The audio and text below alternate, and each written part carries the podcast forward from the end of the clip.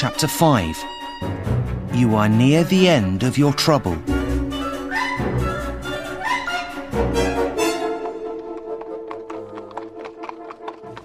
Holmes and I took a carriage back to Baker Street. He talked about the weather, but of course I wanted to know more about the case. I asked him a number of questions. Is Arthur guilty, do you think? Where are the missing emeralds?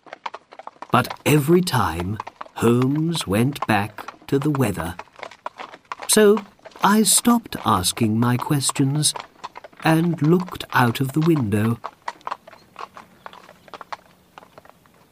It was three o'clock when we arrived at Baker Street. Holmes walked quickly into the house. I have a lot more work to do on this case, he said. And with that, he ran upstairs to his room. After some minutes, he came downstairs in an old coat, a black hat, and some dirty brown shoes. He looked in the hall mirror. What do you think, Watson? he asked. Very good, Holmes, I answered. You're the picture of a working man. Thank you, Watson, smiled Holmes. I'm sorry, but you can't come with me this time. Well, see you later this afternoon. Goodbye. He pulled his hat down over his face and went out into the street.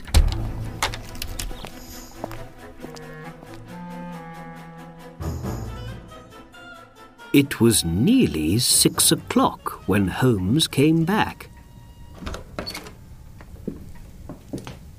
Hello, Watson, he said happily. Can you take this? He gave me an old black shoe. But what's it for? I asked. I can't explain now, he said. I'm going out again. To the West End this time. I'm going to be late home, I think. So don't wait for me. And how's it all going? I asked. All right. I went over to Streatham again this afternoon, but I didn't call at the house, he said. But I mustn't sit here and talk. I must take off these old things. I need to be Sherlock Holmes once again. Holmes was very pleased with his work that day, I could see. He went upstairs, and five minutes later the front door closed behind him. He was out on his detective work once again. I sat and waited all evening for Holmes to come back. When it was midnight, I went up to bed. I wasn't surprised. Holmes was often out late. When he investigated a case, he was sometimes away for days and nights. What time did he come in? I don't know. But he was there at breakfast. He had a coffee in one hand and a big smile on his face. Good morning, Watson, he said. Sorry to start breakfast without you, but Holder is coming here at nine. You remember that, surely? But it's after nine now, I answered. And I heard someone at the front door a short time ago. Just then, the maid brought in our friend, Mr. Holder. He walked slowly into the room. I pulled out a chair for him, and he fell into it. I was very surprised when I saw him. His hair was whiter than before, and his face looked very tired. Why is this happening to me? he asked. Only two days ago, I was a happy man. Now everything in my world looks black. This morning, one more terrible thing happened in my house. My niece, Mary, left me. Left you? asked Holmes. Yes. She wasn't at breakfast this morning. And there was this letter for me on the hall table. Holder read the letter to us. Dear Uncle, you and Arthur are in trouble because of me. I can't stay any longer in your house.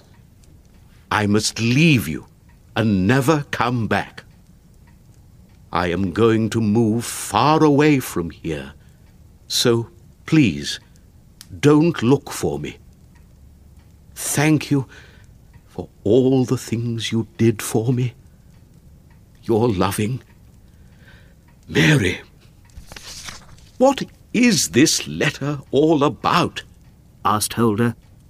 This is all for the best, I'm sure, said Holmes. You know, Mr. Holder, you are near the end of your trouble, I believe. Do you know something about the emeralds, Mr. Holmes? asked Holder. Perhaps, said Holmes. Is three thousand pounds a lot to get the emeralds back, do you think? No, said Holder. Three thousand is nothing. Well, write me a cheque for three thousand pounds, then, said Holmes. Holder wrote the cheque and gave it to Holmes. The detective suddenly took out the missing corner of the crown from his pocket. You have it, shouted Holder. Yes, I do. And now you need to do one more thing for somebody, said Holmes. And what's that? asked Holder. You need to say sorry to your son, Arthur, said Holmes. Is he innocent, then? asked Holder. I told you this yesterday, said Holmes. And I say it again today. Are you sure of it now? asked Holder. Yes, I am, said Holmes. Then let's go and tell Arthur at once. It's all right. He knows, said Holmes. When I learned the truth, I went to talk to him. I told him my story, and he said, You're right, Mr. Holmes. Well, Holmes, cried Holder. So what really happened on that terrible night? You must tell me now.